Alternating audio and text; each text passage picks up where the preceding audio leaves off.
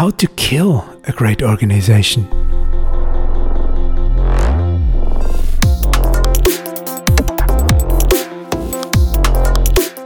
Hello, this is the podcast series called How to Kill a Great Organization. And today, our guest is John Atkinson. In our MetaShift Transformation podcast, we are currently dealing with what determines long term success of organizations. And we ask experts and managers and entrepreneurs what they think is particularly important for sustainable corporate success and how they came to this insight. John is a designer, architect, and catalyst for whole system change.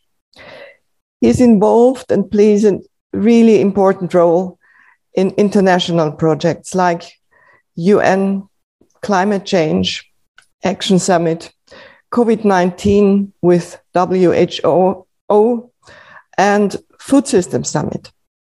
So it's about global engagement processes with up to 100,000 people. I think this is a really impressive and very, very important topic for us as a human society in total. So, welcome, John. It's good to have you here. Would you briefly introduce yourself? Of course. Thank you, Elisabeth. Delighted to be here. Um, thanks for the introduction. Yes, I've been working on transformational shifts, systems level shifts, for about 30 years with global corporate entities and global non corporate entities, uh, non governmental organizations, parts of the UN system. And in that time, I've, I've, had a lot of experiments, a lot of things uh, to be learned. Uh, one of which is that this is really hard stuff to do and so um, you, you, must be open, I think, about your about the things that haven't worked so well, and as well as try and capture and share some of the things that you found that have worked for you in the situations that you're in, because each situation is different, but there's some patterns that can be drawn. Okay, so then when you are working with such international organizations, you mentioned uh, there are certain patterns and there are certain challenges, obviously coming again and again. So, what are these challenges specifically? So, I think I think one of the biggest challenges on working with um, particularly these big global processes, but but most industrial and, and commercial processes as well, is that our understanding of how things change and function at large scale is driven by some elements of our history that perhaps don't stand up so well today as we might imagine. So, when historically we tried to do things at scale, we were building pyramids or cathedrals, or we were, we were putting an army together to, to, to do these sorts of things. We worked on a very hierarchical process. It, it took a lot of power to do this. You couldn't build these big these big structures unless you had a lot of money uh, you needed to feed a lot of people. Same with an army; it takes it takes a lot of money to keep an army in the field, as as, as we're seeing today. Um, and so the power processes drive this hierarchical pattern of interaction. It's about control, and that takes on another step when, particularly from the Western world and then onwards, we enter an area of an era of industrialization. So as we start to go to scale outside these big special events, it becomes a more normal way of working. Um, we're being driven by machines. It's machines that move us from cottage industry into large scale production and all the benefits and, and advantages that's bring, that brings. But what it does mean is that, that our models of how people work together were formed and driven by um, people's whose, whose primary work was to put things into machines, to service machines, to take things out of machines. And it wasn't driven by an understanding of how human interaction works, the generative capacity that comes when people talk together, connect, think, relate. And so when we get into long term processes or large scale processes, and also very small scale and very short term processes, these models that we've taken about how our businesses work, how our organizations work, just don't stand up. You cannot end global hun- hunger by making a plan and delivering it. There are too many variables, too many people involved, and you have to think about things in a different way. And the way that I've chosen to think about it, I think the, the, the, the way that this has taken me is to say, look, these, these large scale human endeavors are ecosystems. They're ecosystems that function. We know a lot about how ecosystems work. And if we take those lessons, if we take if we take what we can determine from that understanding into these processes, we can perhaps get some really fundamental steps forward that were that we were limited from when we when we thought of ourselves as, as cogs in a machine. So what you describe is that we we need to sh shift our understanding from an industrialized understanding of how big scale processes work to an ecosystem understanding. And you described that there was a lot of learnings behind this insight. Are there some some specific experiences you could share with us? So when did you understand that we are on the wrong track? Well, the, these things, this understanding develops over time. I think when we, when I first started working in this way, uh, probably in the mid mid nineties, the, the, language of systems didn't. It, it was there, but it, it, wasn't common. It wasn't commonplace. And if you spoke about these things, people people thought you were a little bit strange, probably. But one of the more recent things that I did, um, supporting the nature based solutions work stream for the UN uh, as an approach to climate change sort of underlines, if you like, why this mechanistic, this, this target, this goal based approach doesn't work. Because what is the goal for a nature based solution to climate change, for, for putting us in better and different rela- uh, you know, relationship with nature, not seeing ourselves as apart from it? Who decides that's the right goal? Who decides what the steps are on the way? there is no no person or organization that can do that for the world. You have to find a different way of thinking about it. And you have to release the energy and the creativity and the passion and the need that's in people all over the world to do things in their way, in their place, in a way that, that, that makes that work. And that required a, a move in thought from saying, well, what's the plan? What's the steps? What's the milestones? How will we sign it off? Um, to a way that, that's much more explorative, much more adaptive, um, because if you're going to set milestones, milestones mark a fixed distance along a known route. If you're making a known route, there can be no milestones. So it, it, it, it took us into working at scale in an altogether different way. So you're describing that. Uh, I was just listening to your last sentence no more milestones. So this is something which I think many, many people can't even imagine. And you are working with really, really complex systems. So, how do you connect this complexity? How uh, do you work with people coming from very different background and living in very different situations? Well, when we think of ecosystems, my thought is shaped by um, three characteristics of ecosystems that were described by Arne Naess, the Norwegian philosopher. And he said ecosystems are characterized by complexity, by symbiosis, and by diversity. So, complexity, what does it mean? It means more than, oh, this is a bit hard. It, it means that you are faced with irreducible uncertainty. If something is complex, you cannot get to uh, a sequential, uh, linear um, plan that enables you to, to take it step by step by step and deliver an outcome. Because there are constantly interacting and overlapping uh, networks of people with feedback loops that, that, some of which are amplifying what's going on some of which are, are dampening what goes on. And so if you're going to work with complexity you have to be able to hold the ability to work with probability, with working with the likelihood of something happening rather than a specific plan, and accepting that each time we take a step, for all the things that we can foresee and for all the outcomes that we know might happen, there will be a whole series of unintended consequences which we'll have to react to as well. And when we think of symbiosis, any if we're thinking of our organizations as ecosystems, any ecosystem exists in symbiosis with its environment.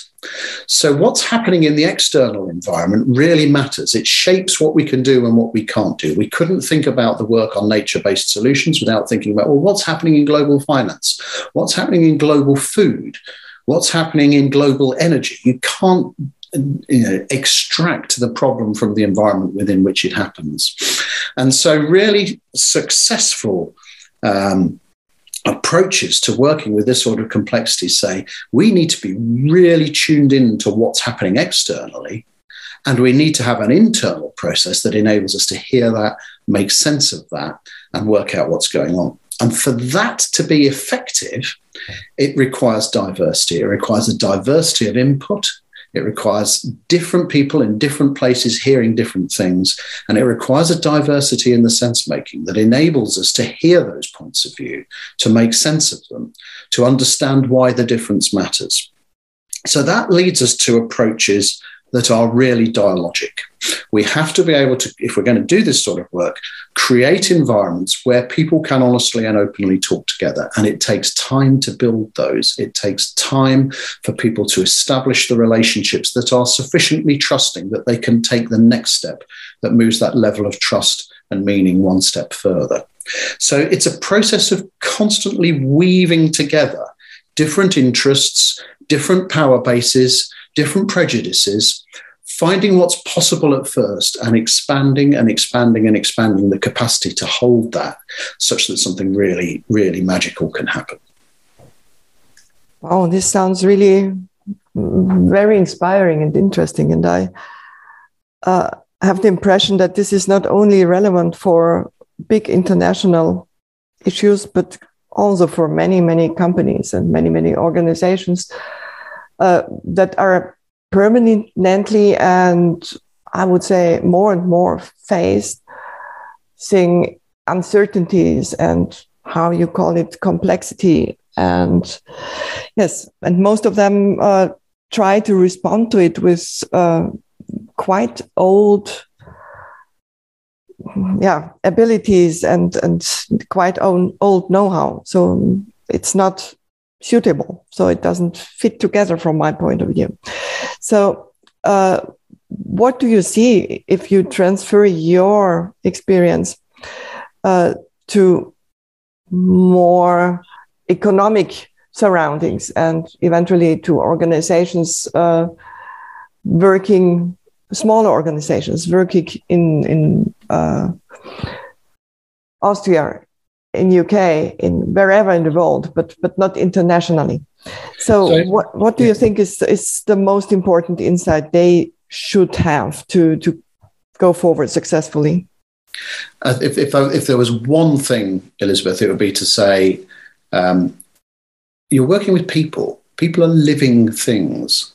So think of it in terms of life. What's the life that we're dealing with here rather than how does this machine work. And this works at all levels of scale. Uh, it doesn't matter, you know, that, that, that, it's it's it's a global process on food systems where we had, you know, 140 countries involved, hundreds of thousands of people engaged in dialogue globally, or whether it's a small organisation in, in a town much smaller than, than, than Vienna, say. It, it makes no odds. The same principles work, but I think it's about paying attention to what the implications of working with a living system are.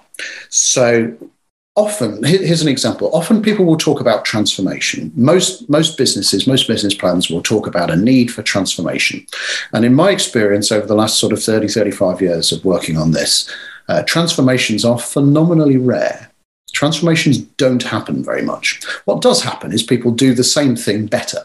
But that's not a transformation. That's an improvement for me where things are really going to transform, and it doesn't matter the scale of your business, you're looking at, at, at a, at a ecosystem property called emergence, where a new way of understanding and operating becomes evident out of a shift in the relationships between people in order that it shapes those relationships in the future to operate in a different way. So on a big scale, on the on a really big scale, the Renaissance is an is, is an emergence. The, world thought differently as after, after that, that took place. and you can't drive an emergence to happen. You cannot determine what that emergence might bring, but you can, at any level uh, of organization, create the conditions whereby emergence is most likely. And to do that, I've found you have to pay attention to three quite subtle things. The first is energy, the second is dissonance, and the third is amplification. If you don't have enough energy to do something, it, it, you know, people will, will find it easier to just keep doing what they're already, already doing. And as leaders in any size organization, we know that our activity can raise the level of energy or it can diminish it. If we come into, if we just imagine coming into a meeting, you know the things that are going to that are going to take energy out of it. Fixed, tight agenda doesn't allow anybody to, to express a point of view. Leader just putting their own their own um, you know his or her own, own, own comments directly through. When summarizing back ignoring anything that doesn't take account of other, of other perspectives. These are all things that just draw energy out of a system.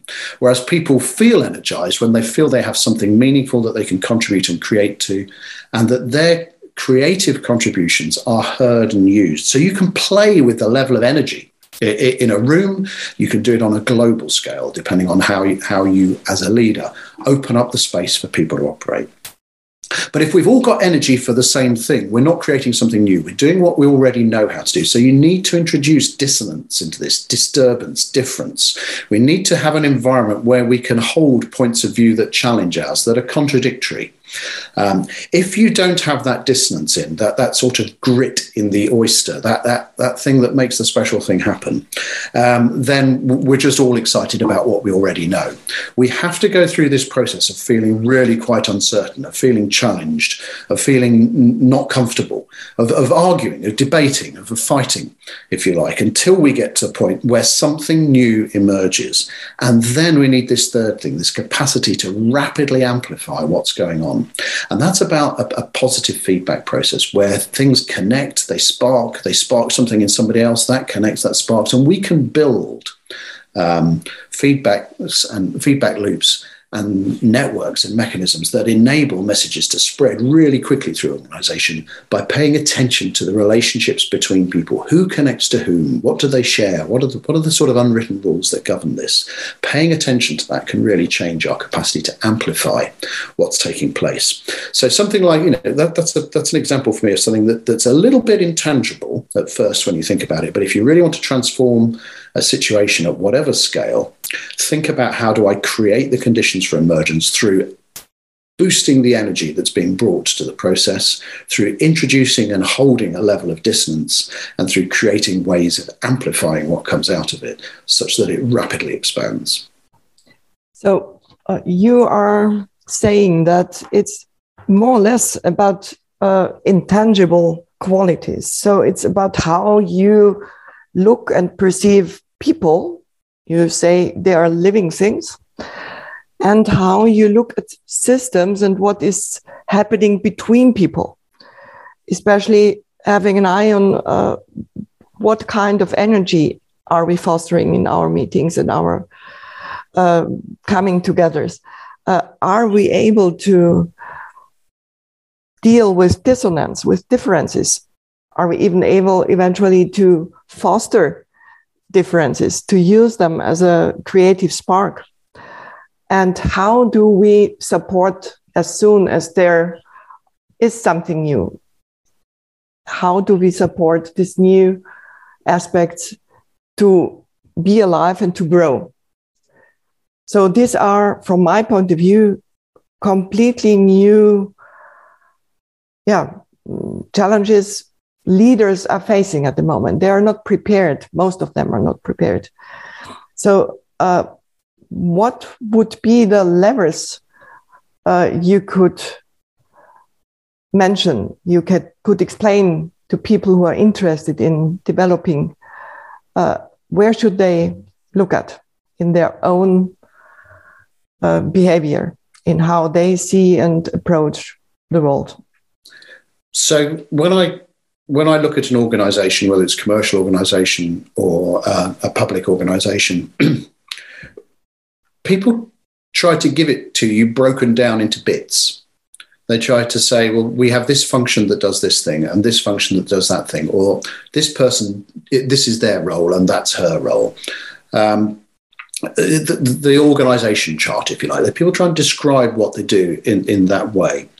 And for me, um, this process of reductionism, of breaking things into bits, means that it stops you from seeing how the system works. Because by focusing on the parts separately, you're, you're not paying attention to the relationships between them. So the really critical thing for me uh, in, in, in trying to, to, to make a shift in an organization is to look at how do things connect? How does this connect to that?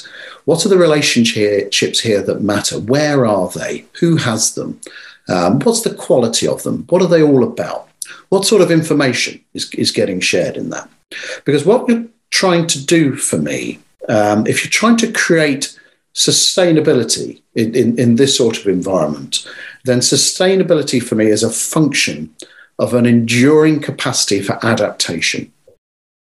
And this enduring capacity for adaptation comes from the number, the quality, the, the, the tone, if you like, of our relationships.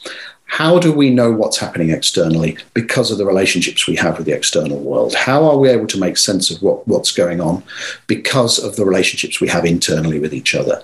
How are we able to translate that into activity because we relate to each other in ways that we can decide what now is meaningful? What is the thing that is most important for us to do right now? And that takes us to a process of what I would call adaptogy. How do we, instead of working on a strategic plan for three, five years, work on a process of constant adaptation where we're in tune with our environment, responding to it, and people throughout the organization are doing the right things because they know what's needed to be done right here, right now, in order to, to fulfill the purpose of what we're doing.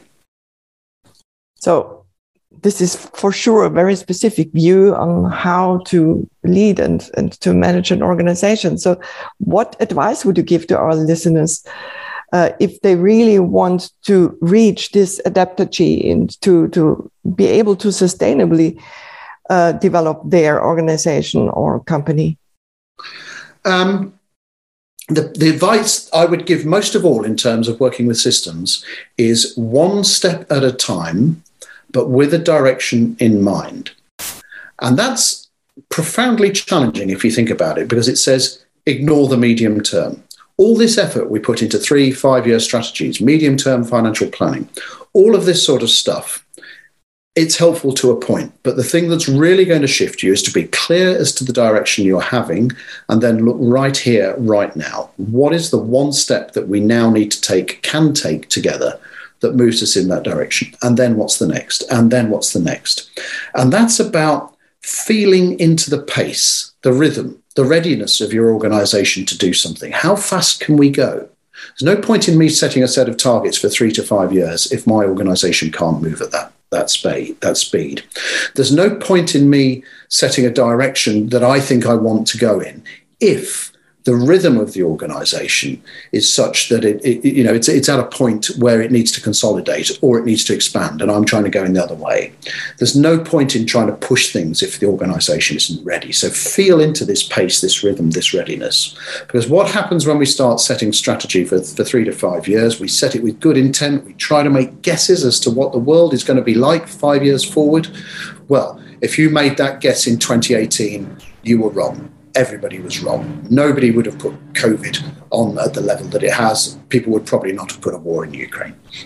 So when you do it in, in, in that way, even if you get all of that right, you take a plan back to your organization uh, and the organization, how does it hear it? You, you, do your presentation, you say, this is where we're going. And the organization, people meet in corridors, they go to the coffee machine and say, oh, what do they, what do they just say there? What do we think it means? How, how's this going to help us? And the only way you can make sense of that is through what you already know, your existing experience. So you take the strategy, the plan, and you turn it back into what we already know how to do. If you feel into the pace, the rhythm, and the readiness, if you take it one step at a time with the direction in mind, you're sensing into what's possible right here, right now, in this moment, and you are amplifying that. And what you do is you release the creative potential in the whole of your organization, whether it's two people or whether it's 200,000 people. If you can, if you can align that energy, that intent, that passion, then what comes out of it is something really meaningful. And what you've created is an organization that is sustainable, not in the short term, but for as long as it's able to do just that thing.